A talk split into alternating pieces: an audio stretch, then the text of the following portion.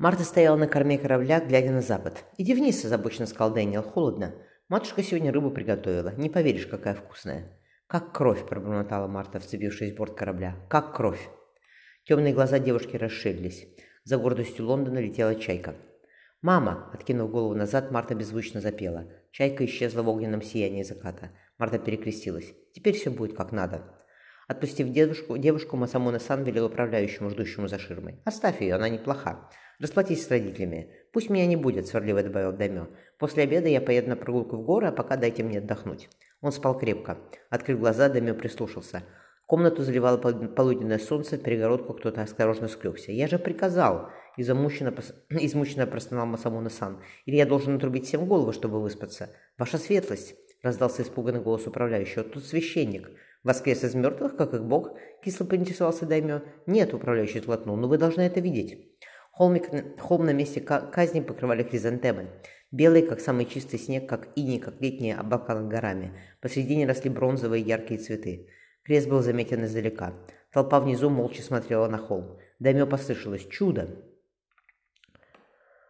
«Кто посмел посадить?» – холодно поинтересовался, поинтересовался Масамуна-сан. «Кто посмел, я спрашиваю? Ваша светлость!» – забормотал управляющий. «Ни один цветок не вырос бы за ночь?» «Ни один». Даймё вспомнил о зале в своем саду. «Сколько я с ними бился?» – понял он. Но потом за одну ночь все изменилось. «Все срыть». Он, не оборачиваясь, пошел к, зал, к замку. Отменив прогулку в город, Дамё плохо спал, ожидая услышать стук перегородку. Следующим утром хризантемы на холме стали еще пышнее и ярче. Дайме, Даймё злопнул ближ, ближний цветок. «Оставьте их в покое, пусть растут как знают». Людей внизу только прибавилось. Масамуна-сан показалось, что он увидел лицо старшей сестры. «Она же мертва», – пожал плечами Даймё, исчезая за, мертвым, за мощными воротами замка. Поежившись от ночного холодка, сорвав белую хризантему, Мияко-сан положила цветок в рукав кимоно. Внизу тускло блестели редкие огоньки дремлющего города. Отец Франсуа перекрестил. «Храни вас Господь, чтобы добрались, добрались до Нагасаки в добром здравии». Он посмотрел на играющий бронзовый крест. «Если я туда дойду, я тоже расскажу о смерти праведника». Священник добавил. «Берегите себя». Хасе пожал ему руку. «Пойдемте, Мияко-сан, дорога впереди не близкая». Спускаясь с холма, женщина оглянулась. «Как теперь все будет, Хасе-сенсей?» «Ничего не бойтесь», – тихо ответил юноша. «Молитесь Господу. Он позаботится и о нас, и о папе». Выйдя на южную дорогу, они растворились в глубокой тьме, спустившейся на равнину. Вильям достал бронзовую астролябию. «Дэниел, ты определяешь наши координаты, а ты, Уильям, наносишь их на карту». «Отличная гавань», — повернулся он к вышедшему на палубу волку. «Обосновавшийся здесь владеет этой частью моря. Берега островов, разбросанных по бухте, усеивали рыбацкие лодки и развешанные сети». Волк тихо сказал, «Может быть, здесь никого не осталось». Адмирал потянулся за подзорной трубой. «Сейчас узнаем». Тио, побледнев, скомкала широкий рукава кимоно. «Море!» — весело сказал Стефан, устроившийся на руках у Марты. «Море большое!»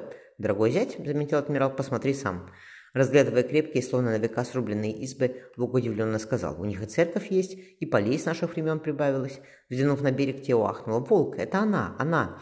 Худенькая женщина в расшитом темном халате торопилась к берегу в сопровождении стайки детей. Адмирал велел. «Бросаем якорь, а то команда давно об домашнего обеда не ела». Поднявшись с шлюпки, Тео крикнула «Подруженька!».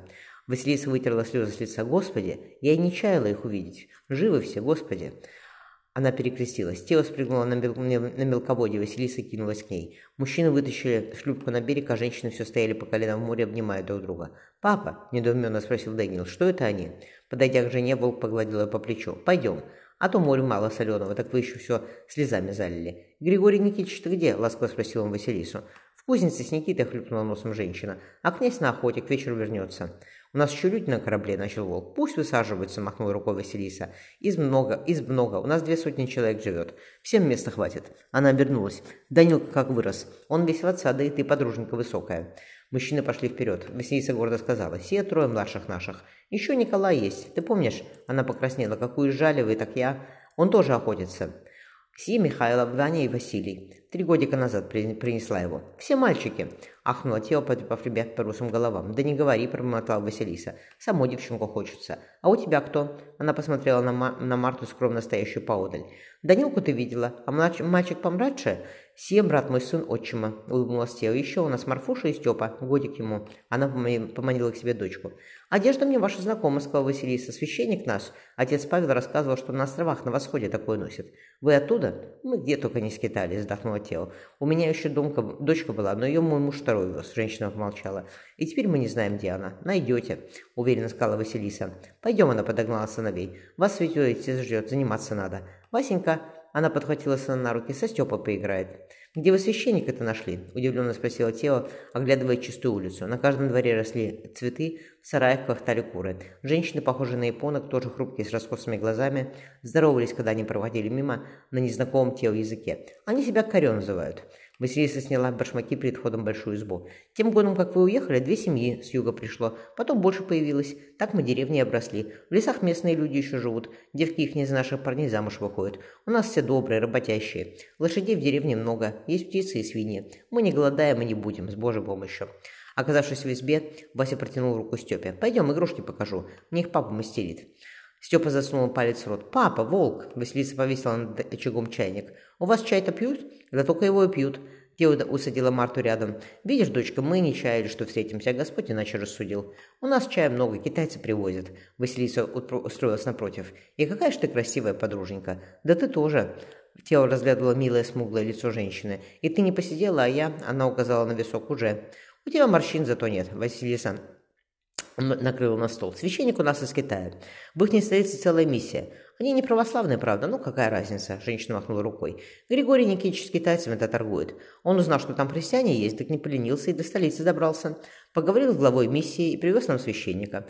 Отец Павел по-русски выучился, а место он на латыни служит, как положено. Завтра утром мы сходим. Молитвенники у нас есть, Библия также. Детки занимаются при церкви каждый день. Женщина улыбнулась. Марта зачарованно слушала. «Не трудно вам было здесь одним?» Василиса пожала плечами. «Мы не одни, народ вокруг хороший. Мы чаю попьем, пироги у меня свежие, а потом обед приготовим. Мужчин много, Василиса улыбнулась.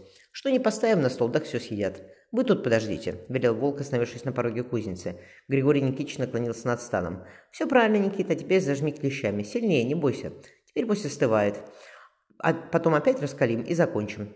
«Надеюсь, до завтра оно полежит», — заметил Волк. «Мы с тобой, Григорий Никитич, выпить хотим. Не каждый день у тебя такие гости бывают». «Волк», — потрясенно сказал Гриша, обернувшись. «Михаил Данилович». «Возмужал», — протянул Волк, рассматривая Гришу. «Хотя, казалось бы, куда еще? Сына-то дай посмотреть. Я его двух годов от труду помню, а с той воды много воды утекло». «Никита Григорьевич», — похлопал Гриша сына по плечу. Откинул с лба русые кудри, крепким юношем потянул большую руку. «Отец много вас рассказывал», – пробормотал Никита. «Надеюсь, только хорошее», – рассмеялся Волк. «Волк, водка у тебя есть, Григорий Никитич? Я 15 лет ее не пробовал. Здесь, наверное, тоже из риса гонят». «Гонят», – презрительно сказал Гриша. «Однако я привез из Китая семена пшеницы. Хлеб, печь и еще кое для чего», – он улыбнулся. «Князь вернется, вернемся и сядем за стол. Он не пьет, понятное дело, но без него не начнем. Хорошо. А то мой второй тесть, добавил Волк. Водку любит еще со времен, как он на Москву ездил. Пошли, познакомишься со всеми, подогнал он Гришу. С моим Данилкой и Шуриным, самым младшим братом Федосии. Ему 10 годков, мы ему пока наливать не станем.